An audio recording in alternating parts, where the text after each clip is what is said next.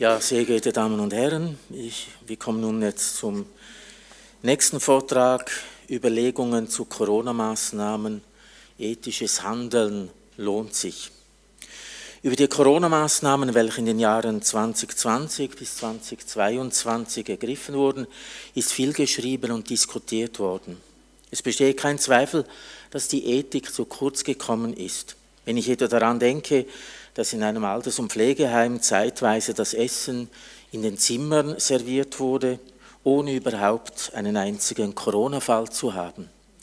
Im Grunde hat man die Bewohnerinnen und Bewohner in Einzelhaft gesetzt, einfach mit einer freundlicheren Bedienung. Wie wir allerdings auch erfahren mussten, wirkten die medienkritische Äußerungen und Aufrufe wegen unverhältnismäßigen Maßnahmen rigoros ab. Da machte das offizielle katholische Medienportal KCH auch mit, indem es zum Beispiel Pfarrer an den Pranger stellte, die sich nicht haargenau an die Maßnahmen hielten. Wer sich wehrte, bewegte sich in einem schwierigen Umfeld. Umso wichtiger ist es, nachdem das alles durchgestanden ist, möglichst nüchtern die damalige Situation zu analysieren, um in Zukunft ähnliche Fehler zu vermeiden, die negativen Kräfte, die da am Wirken waren, zu erkennen und sich auch darauf einzustellen. Wie ist es zur Zertifikatspflicht gekommen? Ich werde die Einführung der Zertifikatspflicht in der Schweiz, die zu einem großen Druck hin zur Covid-19-Impfung führte, ich sage jetzt der Einfachheit, der Einfachheit halber Impfung, auch wenn das eben nicht ganz korrekt ist, und die Rolle der katholischen Kirche beleuchten. Da ist bei meinen Recherchen einiges zutage getreten, was ich lieber nicht herausgefunden hätte. Dazu habe ich ein passendes Zitat das dem heiligen Papst Gregor dem Großen zugeschrieben wird. Besser ist, es gibt einen Skandal, als dass die Wahrheit zu kurz kommt. Es ist klar, dass die Maßnahmen in den einzelnen Ländern nicht isoliert betrachtet werden können. Absprachen zwischen den Ländern spielten zweifellos eine Rolle, etwa als sich Bundesrat Alain Berse mitten im Lockdown am 19. April 2020 virtuell am G20-Gesundheitsministertreffen beteiligte. Sehr früh, am 20. März 2020, ersuchte Papst Franziskus das Dikasterium für ganzheitliche Entwicklung des Menschen, mutmaßlich haben Sie vielleicht noch, nicht, noch nie davon gehört, aber das gibt's, äh, hat also gebeten, eine Vatikan-Covid-19-Kommission einzurichten. Und am 7. Mai 2020 wurde sie eingesetzt und spielte meines Erachtens eine wichtige Rolle. Mir war bis etwa vor einem Monat die Existenz dieser Kommission gar nicht bewusst.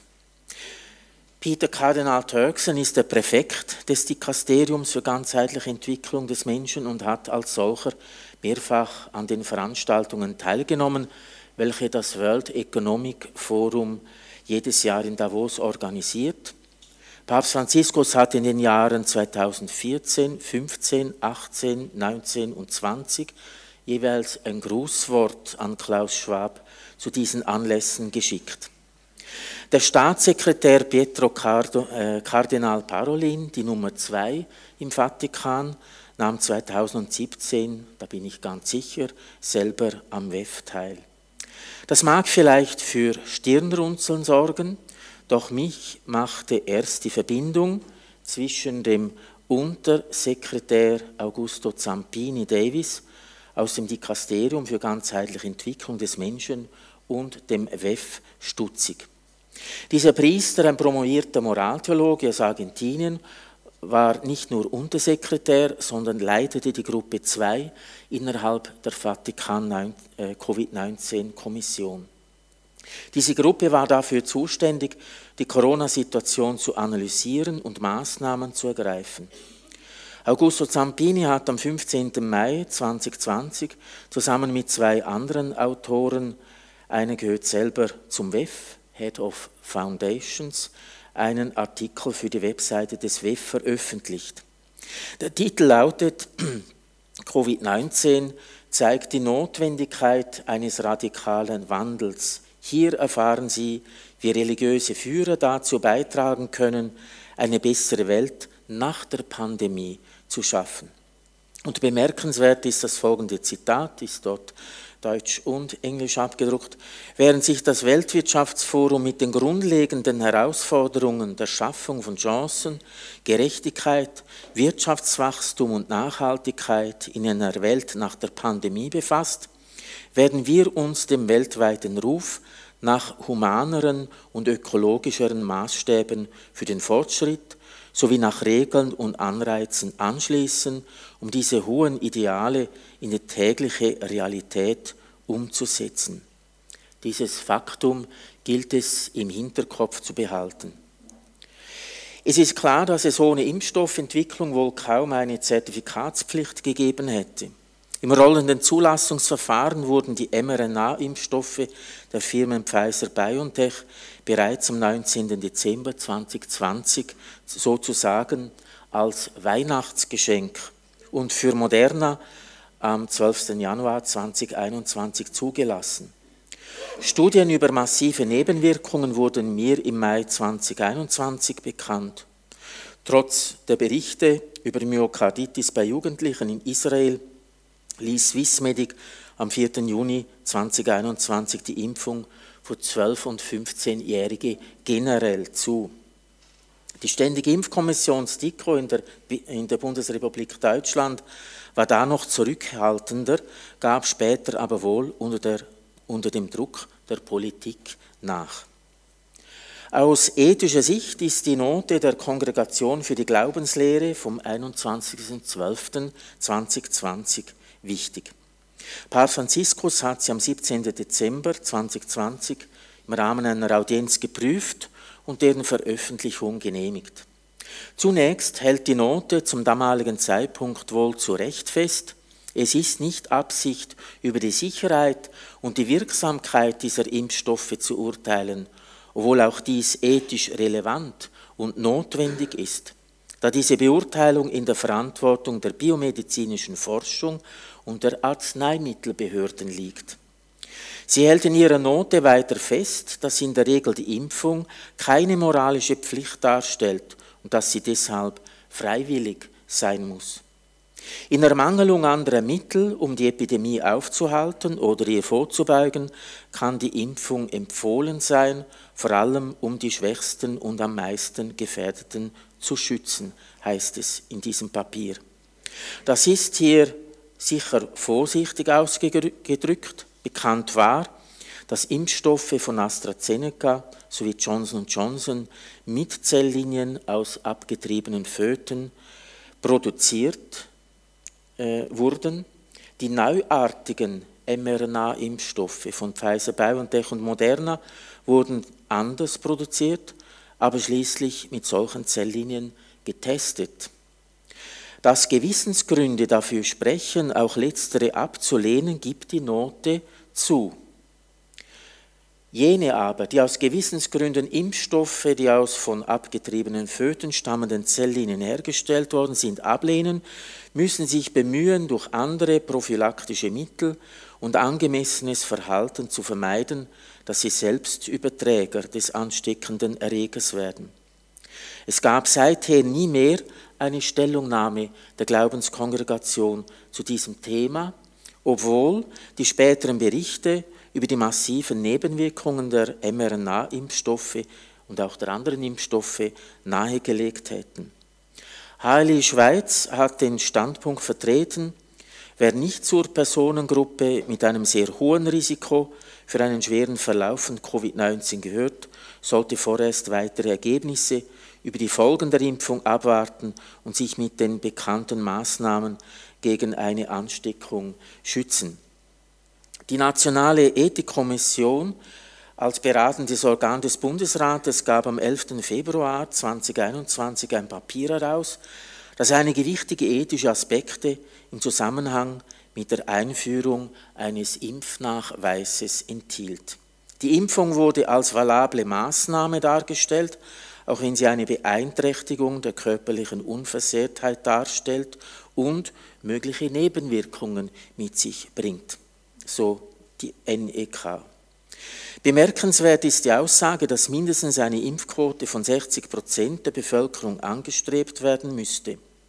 Die Frage, ob man eventuell nur Risikopersonen impfen sollte, wurde gar nicht gestellt. Die Nationale Ethikkommission wandte sich klar gegen ein Impfobligatorium, weil sie eine massive Grundrechtsverletzung darstellt. Aber laut Artikel 22 des Epidemiengesetzes ist ein Impfobligatorium bei bestimmten Personengruppen möglich. Problemfelder sind die Offenlegung des Impfstatus, die Problematik der Stigmatisierung ungeimpfter Personen sowie der möglichen Diskriminierung. Die Nationale Ethikkommission plädierte dafür, Fragen des Impfnachweises explizit zu regeln. Das Impfzertifikat war hier noch nicht geboren, aber im Grunde gezeugt. Denn die genannten Problemfelder ignorierend befürwortete die Nationale Ethikkommission da schon zeitlich begrenzte Regelungen, insbesondere im Hinblick auf Zugangsbeschränkungen zu öffentlichen und privaten Räumen. Das war wohlverstanden am 11. Februar 2021. Die Taskforce, sicher im Besitz dieser Stellungnahme der Nationalen Ethikkommission, gesteht am 16. Februar 2021 noch ein, jede Ungleichbehandlung von Geimpften und Nichtgeimpften setzt voraus, dass die Virusübertragung durch die Impfung reduziert wird. Ob dies der Fall ist, ist zurzeit noch offen, hieß es da noch ganz ehrlich. Am Schluss des Papiers folgt dann die visionäre Formulierung, bleibt die Impfrate zu niedrig, um eine Gefährdung des Gesundheitssystems auszuschließen, lässt sich die Forderung nach einem Impfzertifikat dadurch rechtfertigen, dass sie dazu beiträgt, wichtige Ziele im Bereich der öffentlichen Gesundheit verwirklichen zu können. In diesem letzten Fall ist eine solche Anforderung am stärksten gerechtfertigt. Einige Monate später, am 21. Mai 2021, wurde das EU-Zertifikat lanciert und zwar zum Zweck, den sicheren und freien Personenverkehr während der Covid-19-Pandemie zu erleichtern. Es kam am 1. Juli zur Anwendung und zwar auch in ganz anderen Bereichen des alltäglichen Lebens, wie wir alle wissen. Am 26. August 2021 veröffentlichte die Nationale Ethikkommission eine bemerkenswerte Stellungnahme mit dem Titel Covid-19-Pandemie, das gleichberechtigte, die gleichberechtigte Behandlung ungeimpfter Personen ist Pflicht. Demnach sind allgemeine Beschränkungen aufzuheben, sobald alle Menschen, die dies wollen, eine Gelegenheit hatten, sich impfen zu lassen. Ob eine Person sich impfen lässt oder nicht, obliegt ihrer freien Wahl. Die Nationale Ethikkommission betont, dass auch eine indirekte Impfpflicht das Prinzip der Wahlfreiheit bezüglich der Impfung untergräbt und damit nicht gerechtfertigt werden kann. Allerdings ermöglicht die folgende Aussage doch wieder restriktive Maßnahmen. Die Gefahr einer Überlastung des Gesundheitswesens ist der mit Abstand wichtigste Grund, der eine Aufrechterhaltung gewisser allgemeiner Einschränkungen, beispielsweise der Maskentragpflicht, einer Homeoffice-Pflicht oder Beschränkung von Versammlungen im öffentlichen Raum rechtfertigen kann. Es ist zu beachten, dass Bundesrat Alain Berse am 5. 6. September 2021 am Gesundheitsministertreffen der G20 in Rom teilnahm. Es ist gut möglich, dass dieses Treffen mitentscheidend für die nur zwei Tage später an einer Pressekonferenz verkündete Einführung der Zertifikatspflicht war. Die nationale Ethikkommission schob am 8. September 2021, das heißt genau am selben Tag, als der Bundesrat in einer Medienkonferenz die Zertifikatspflicht ankündigte, eine weitere Stellungnahme hinterher. Eine Mehrheit der Nationalen Ethikkommission, es gab also auch eine Minderheit mit gegenteiliger Auffassung, unterstützte eine Empfehlung zur Impfung für Jugendliche von 12 bis 15 Jahren. Die Stellungnahme enthielt die Mahnung, es sollte davon abgesehen werden, Jugendliche mit dem Versprechen von mehr Freiheit oder der Androhung erneuter Restriktionen zu einer Impfung motivieren zu wollen. Genau das war, war, aber bei der späteren Impfkampagne des Bundes in Kombination mit den Vorschriften der Kantone der Fall. Bemerkenswert ist der Umstand, dass anders als in der Stellungnahme vom Februar die Nationale Ethikkommission die Virusübertragung durch die Impfung oder nach der Impfung nicht mehr thematisiert. Der Bundesrat behauptet in der Medienkonferenz, dass die Impfung Virusübertragungen verhindere, doch wissenschaftliche Beweise waren nach wie vor ausstehend, weil man das bei den Tests der Impfstoffe gar nicht geprüft hatte. Bevor wir uns mit jener denkwürdigen Medienkonferenz befassen, weise ich darauf hin, dass zu jenem Zeitpunkt die Zahl der Hospitalisationen seit dem 20. August 2020 im Abnehmen begriffen war. Die Zahl der belegten Intensivplätze hatte ein Plateau erreicht und sollte mit etwas Verzögerung ebenfalls sinken. Wir klinken uns in jede, jene Medienkonferenz ein. Der NZZ- und Bundeshausjournalist Fabian Schäfer stellte folgende Frage. Letzte Woche hat der Bundesrat entschieden, die Ausweitung der Zertifik Zertifikatspflicht noch nicht umzusetzen. Er hat das damit begründet, dass die Zahl der, ähm, der äh, neuen Spitaleinweisungen gesunken ist. Jetzt seither ist die, diese Zahl weiter gesunken und jetzt führen Sie es ein. Wie ist das zu erklären? Hm. Einige haben es vielleicht nicht so, so einfach argumentiert letzte Woche. Letzte Woche haben wir gesagt, nach äh, einer Woche nach äh, Eröffnung der Vernehmlassung, dann Vernehmlassung, haben wir einfach keine Dringlichkeit gesehen, sofort zu, zu handeln, weil es gab wie eine Art so Plateau wie der Ansteckungen und auch Entwicklung der, der Zahlen.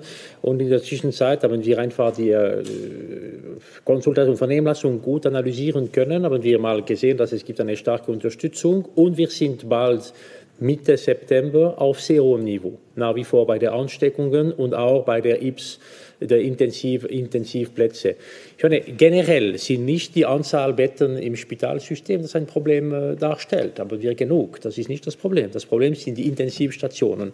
Und aber wir auch äh, merken müssen äh, am Ende der letzten Woche, dass äh, mit dem Problem des Personals, wissen Sie, dass für jedes Bett äh, im äh, Intensivstation. Sie brauchen zwischen fünf und acht Personen, um das zu, ein Bett zu betreuen. Oder?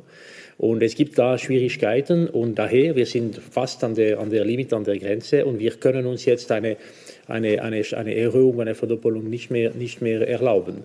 Und kommt auch noch dazu, dass die Anzahl Fälle, die sind wieder mal langsam, mal sehen, ob wie, wie, wie es sich entwickelt, am Steigen. Und bis jetzt, es war einfach leider so, dass diese, äh, diese Entwicklungen, wenn dies nach oben gegangen ist, sich sofort früher oder spät, eher früher als spät übrigens, in Hospitalisierungen übersetzt.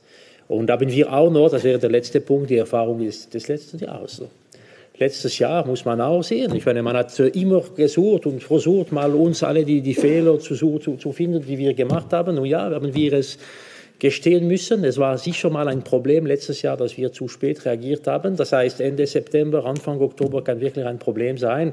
Wer würde uns jetzt mal verzeihen, wenn wir sagen würden, ja, ein zweites Mal das, das gleiche Problem? Wissen, dass es wirklich mit der kälteren Tage äh, auch, äh, auch schwieriger wird. Also diese Antwort des Bundesrates äh, kommt sicher einer Nebelpetarde gleich. Sie ist äh, unbefriedigend. Der Bundesrat führte die Zertifikatspflicht ein, weil er das schlicht und einfach wollte. Es bestand überhaupt keine Notwendigkeit. Bedenklich sind in diesem Zusammenhang die Erläuterungen zur entsprechenden Covid-Verordnung mit den Änderungen vom 8. September 2021. In Artikel 14a der Verordnung sind für religiöse Veranstaltungen maximal 50 Personen zulässig. Für solche Veranstaltungen mit mehr als 50 Personen gilt jedoch auch das Zertifikatserfordernis. Wörtlich wird da als Begründung, es ist unten im Text äh, angefügt, auch mit Blick auf die betroffenen Grundrechte, insbesondere Glaubens- und Gewissensfreiheit, ist die Ausweitung des Zertifikatserfordernisses angesichts der aktuell stark steigenden Anzahl Hospitalisationen als verhältnismäßige Maßnahme einzustufen. Es ist die erste Erläuterung seit dem 16. März 2020, welche überhaupt die Glaubens- und Gewissensfreiheit erwähnt. Das ist an sich schon eine Schande und nun kommt hinzu, dass die Leserinnen und Leser schlicht angelogen wurden, war doch die aktuelle Anzahl Hospitalisationen seit dem 20. August 2021 im Sinken begriffen. Wie reagierten die Kirchen? Die Schweizer Bischofskonferenz hat noch am 8. September gemeinsam, also am gleichen Tag, mit der evangelisch reformierten Kirche Schweiz eine Medienmitteilung herausgegeben. Darin heißt es unter anderem, die Landeskirchen danken dem Bundesrat, dass er den Zugang zu Gottesdiensten und religiösen Veranstaltungen als wichtig erachtet und die Zertifikatspflicht erst ab einer Anzahl von 50 Personen fordert. Sie erachten es als Ergebnis des Einwirkens der Kirchen bei der Landesregierung im Vorfeld des heutigen Entscheids. Und dann noch ein wichtiges Zitat. Mit Blick auf die pandemiebedingte Situation tragen die, e die Evangelische Kirche Schweiz und die Schweizerische Bischofskonferenz die strengeren Schutzvorschriften mit und hoffen, dass die Maßnahmen wirken. Sie werden sich weiterhin aktiv beim Bundesrat dafür einsetzen, dass Abdankungen von der Zertifikatspflicht ausgenommen werden. Also ganz zufrieden waren wir dann doch auch nicht. Die, die, die Evangelische Kirche Schweiz und die Schweizerische Bischofskonferenz hätten die Aussagen in der Medienkonferenz analysieren und die Publikation der Erläuterungen abwarten sollen, statt diesen verhängnisvollen Schnellschuss abzufeuern. Am 26. Oktober 2021 hatte man beim Bistum St. Gallen offenbar genug von der Erhebung der Kontaktdaten der Unzertifizierten und der Kontrolle der Zertifikate. Bischof Markus Büchel erklärte, die Sache mache ihm Bauchweh. Vor allem in ländlichen Gegenden stoße die Zertifikatspflicht auf Ablehnung. Endlich einmal Klartext von einem Bischof hätte man spontan sagen können wenn er Folgendes nicht nachgeschoben hätte. Aus rechtlicher Sicht halte man die Einschränkungen im Moment für legitim und die Eingriffe müssen aber immer durch das öffentliche Interesse gerechtfertigt sein und sie müssen verhältnismäßig sein. Mit Blick auf die Fakten, die Verletzung der in der Bundesverfassung Artikel 15 verankerten Glaubens- und Gewissensfreiheit, aus der auch die Kultusfreiheit abgeleitet wird, war diese Aussage eine Katastrophe. Er hätte ausreichend Argumente gehabt, um hier den Bundesrat und das Bundesamt für Gesundheit öffentlich unter Druck zu setzen. Mit Hilfe des Zertifikats und massiven Beschränkungen für nicht zertifizierte Personen wurde also ein enormer Druck aufgebaut. Im April 2020 schätzte das Bundesamt für Gesundheit die Zahl der Risikopersonen in der Schweiz auf 2,6 Millionen. 15,4 Prozent der 10- bis 19-Jährigen sind bis Juli 2023 mindestens einmal geimpft worden. Insgesamt sind es 6,1 Millionen Einwohner, welche total 17 Millionen Impfdosen, im Schnitt also 2,8, erhalten haben. Hätte man nur die großzügig berechnete Zahl der Risikopersonen geimpft, hätte man rund 10 Millionen Impfdosen benötigt. Im Jahr 2021 bestellte der Bund 27 Millionen Impfdosen, 2022 34 Millionen, Quelle SRF, und 2023 7 Millionen. Das wurde bekannt durch die Budgetdebatte im Ständerat. Der Bund hat rund 40 bis 50 Millionen Impfdosen zu viel bestellt und somit mindestens 2 Milliarden Schweizer Franken an Steuergeldern an die Pharma verpulvert. Kommen wir zum zweiten Teil meines Vortrages. Es geht hier um die Rolle der Vatikan Covid-19-Kommission. Ich bin etwas später dran, aber ich muss das halt noch durchnehmen, Entschuldigung. Mich beschäftigte bei meinen Recherchen über die Rolle der katholischen Kirche in der Corona-Zeit die Frage, weshalb hat sie weltweit und insbesondere im Vatikanstaat selber so strenge und unverhältnismäßige Maßnahmen durchgesetzt? Spielte möglicherweise eine Rolle, dass Papst Franziskus im Alter von 21 Jahren nach einer schweren Lungenentzündung ein Teil des rechten Lungenflügels operativ entfernt worden ist. Im Vatikan wurden am 4. Oktober 2021 drei Schweizer Gardisten vom Dienst suspendiert, weil sie sich nicht impfen, ließen, impfen lassen wollten. Darunter war mindestens ein genesener Gardist. Das erklärt aber nicht, was außerhalb des Vatikans passierte. In manchen Diözesen wurden Priester, die sich nicht impfen ließen, suspendiert. Am 9. März 2022 setzte Papst Franziskus den Bischof Daniel Fernandez Torres von Arequibo ohne Anhörung ab. Er hatte sich gegen die Impfpflicht gewehrt, welche der Gouverneur von Puerto Rico erließ. Ab dem 15. September, also fast sechs Monate vorher, war ohne Impfung eine öffentliche heilige Liturgie gar nicht mehr möglich. Am Tag vor Weihnachten 2021 erließ Pietro Kardinal Parolin eine 2G-Pflicht für Angestellte. Tests wurden nicht mehr akzeptiert, sondern nur der Super Green Pass. Die Genesung durfte nicht länger als sechs Monate zurückliegen. Mitarbeiter des Vatikans, die sich nicht um den Super Green Pass bemühten, wurde ungerechtfertigtes Fernbleiben von der Arbeit vorgeworfen, was eine Aussetzung des Gehalts zur Folge hatte. Ab dem 31. Januar 2022 galt für alle Mitarbeiter und Besucher für den Zutritt in vatikanischen Büros eine Boosterpflicht. Kardinal Berg wurde Mitte April 2022 aufgrund einer persönlichen Intervention von Pietro Kardinal Parolin nicht zu seinem Büro im Vatikan zugelassen, weil sein Green Pass im März abgelaufen war. Er war im September 2021 an Covid-19 erkrankt.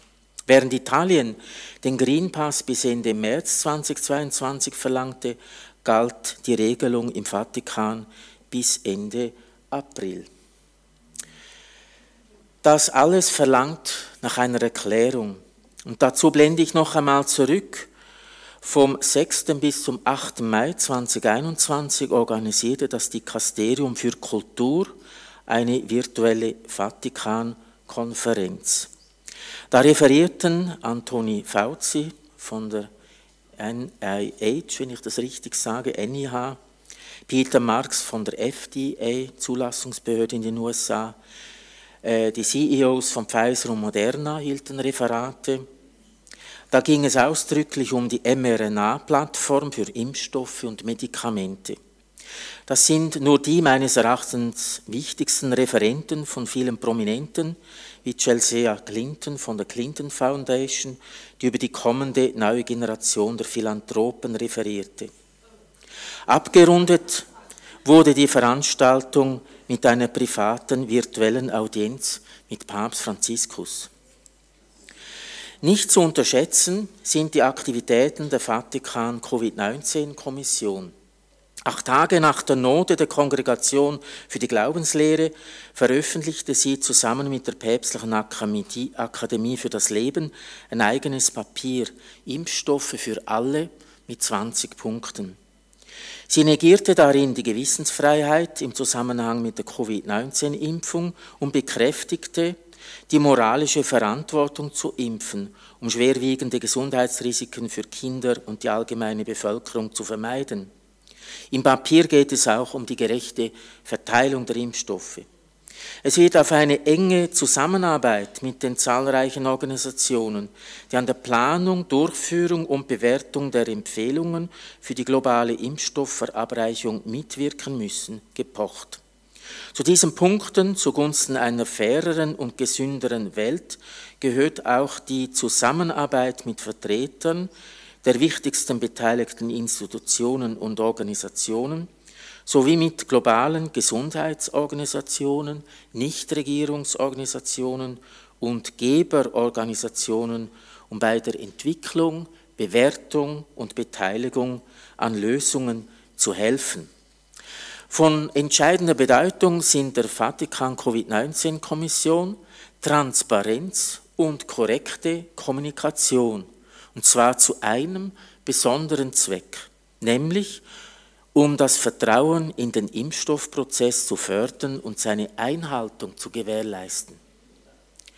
Es hat, dazu muss man noch wissen, dass wohl anfangs 2021 ein International Catholic Media Consortium on Covid-19 Vaccines gegründet wurde. Bekannt wurde das erst am 13. April 2021.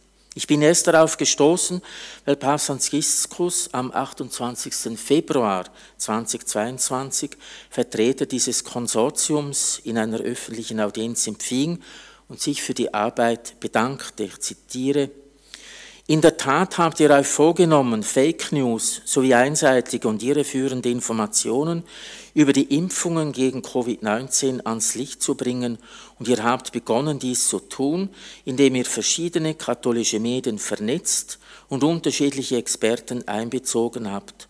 Eure Initiative entstand als Konsortium, das sich vornimmt, sich für die Wahrheit zusammenzuschließen. Ich möchte das jetzt nicht weiter kommentieren.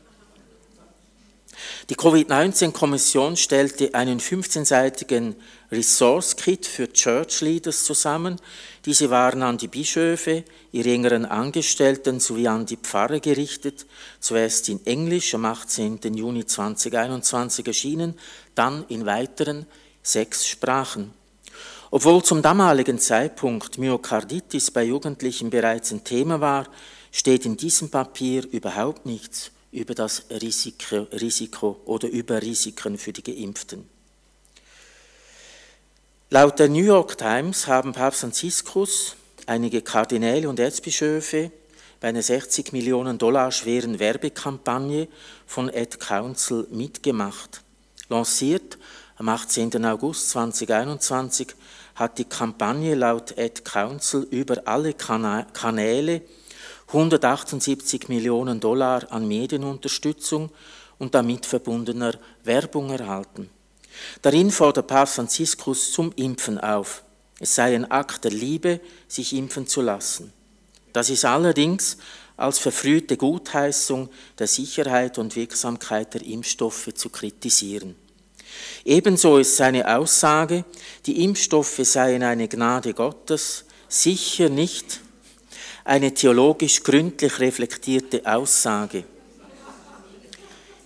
Ist da eventuell auch Geld in den Vatikan geflossen? Im Jahr 2021 wurde der bislang einzige zugängliche Jahresbericht der Vatikan Covid-19-Kommission in drei Sprachen veröffentlicht. Er gibt Einblick in die Organisation und die Aktivitäten dieses Gremiums. Es umfasst fünf Arbeitsgruppen, wobei nur bei der Arbeitsgruppe 2 Analyse der Corona-Situation und Maßnahmen ergreifen bekannt ist, wer sie leitet. Zunächst der Priester Augusto Zampini Davis als Untersekretär des Dikasteriums. Ich habe ihn vorhin ja eingangs erwähnt. Er wurde 2021 abgelöst durch Schwester Alessandra Smerilli, die inzwischen zur Nummer zwei des Dikasteriums aufgestiegen ist. In einem Artikel im L'Osservatore Romano wurde über ihre Tätigkeit berichtet. In der ersten Phase wurden vor allem Dokumente gesammelt und die an der Kommission beteiligten internationalen Partner koordiniert. Dann ging es in die Projektphase über. Die Aufgabe des Sekretariats bestand darin, hunderte von Fäden, die Arbeitsgruppen, Taskforces und Thinktanks miteinander zu verbinden und zusammenzuhalten. Die Arbeitsgruppen stehen in Kontakt mit Dutzenden von Universitäten und Forschungszentren, auch außerhalb des kirchlichen Netzwerks, heißt es weiter in dem Artikel vom 6. März 2021. Zu den fünf Arbeitsgruppen gibt es sieben Taskforces Sicherheit, Ökonomie, Ökologie, Gesundheit sowie Migration und Asyl, dazu noch zwei regionale Taskforces. Da müsste man auch die Frage stellen, wer, wer finanzierte das alles? Höchst aufschlussreich ist eine Grafik im Jahresbericht, welche die Pläne der Kommission bis 2030 skizziert. Geplant war gar ein sieben Jahre dauerndes Jubiläum. Das wurde wohl ersetzt durch ein heiliges Jahr, das im Jahr 2025 stattfinden wird. Bei 2030 steht, der Vatikan und die katholische Kirche machen weltweit auf die Ergebnisse der Ziele für nachhaltige Entwicklung aufmerksam. Wir wissen, was damit gemeint ist. Es geht um die UNO-Agenda für nachhaltige Entwicklung, die bis im Jahr 2030 verwirklicht werden soll. Es ist eine totalitäre Agenda der UNO, der WHO und auch des World Economic Forum, wie das die während vielen Jahren im Vatikan tätige hochkarätige Juristin und Kirchenrechtlerin Jane Adolfi zu Recht bezeichnet hat. Die Pläne von Klaus Schwab und dem World Economic Forum ordnet sie wie folgt ein, ich zitiere. Zusammenfassend lässt sich sagen, dass Schwabs Menschenbild gefährlich ist.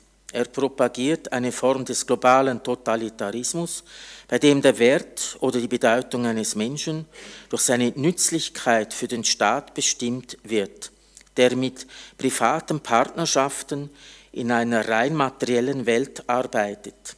Seine Förderung von Public-Private Partnerships liest sich fast wie eine Art Vergötterung dieses neuen globalen Regimes, das durch die Prioritäten und Politiken der Agenda 2030 absoluten Gehorsam befehlen könnte und das von den Nationalstaaten durch finanzielle Vereinbarungen mit Hilfe von Big Tech und Big Media umgesetzt wird. Kurz gesagt, die Vision von Schwab hat den Anschein eines marxistischen Projekts, so also die Kirchenrechtlerin. Ordnen wir die gewonnenen Erkenntnisse ein. Beim Projekt Agenda 2030 muss sich die katholische Kirche unbedingt heraushalten. Ich mache das ungern, doch wir müssen wohl die Enzyklika Laudato Si, Sie haben vorhin ja dieses, ähm, dieses Schema gesehen, dass die Enzyklika Laudato Si, die Enzyklika Fratelli Tutti sowie das unlängst publizierte apostolische Schreiben Laudate Deum als Beiträge zur Verwirklichung der Entwicklungsziele der UNO sehen. Die katholische Kirche darf sich nicht mehr von Organisationen einspannen lassen, welche den totalitären Charakter der Agenda 2030 UNO, WHO, WEF durchsetzen wollen. Der Einsatz der katholischen Kirche für die Armen, für Bildung, für das Gesundheitswesen, für Umwelt- und Klimaschutz muss weiterhin auf der Basis der bisherigen Soziallehre und auch der Moraltheologie erfolgen. Wenn Exponenten der katholischen Kirche auf letztere verzichten und sogar bei den Menschen aufgrund einer Impfpflicht Gewissenskonflikte verursachen und sich skrupellosen Pharmakonzernen unterwerfen, indem sie nicht vor Nebenwirkungen warnen, ist das ein alarmierendes Zeichen. Die katholische Kirche muss sich wieder auf ihren angestammten Auftrag besinnen und das Evangelium Christi auf glaubwürdige Weise verkünden. Nun, weil ich Ihnen ziemlich schwer verdauliche Kost serviert habe, nehmen wir zum Abschluss zwei Zitate aus der Heiligen Schrift mit. Das erste, seid besonnen und nüchtern und betet. Das zweite, Gott hat uns nicht einen Geist der Verzagtheit gegeben, sondern den Geist der Kraft, der Liebe und der Besonnenheit. Und damit sind wir für die Zukunft gewappnet, unsere Arbeit in der Kirche und in der Gesellschaft auch unter erschwerten Bedingungen in Treue zum Evangelium zu leisten. Vielen Dank für Ihre Aufmerksamkeit.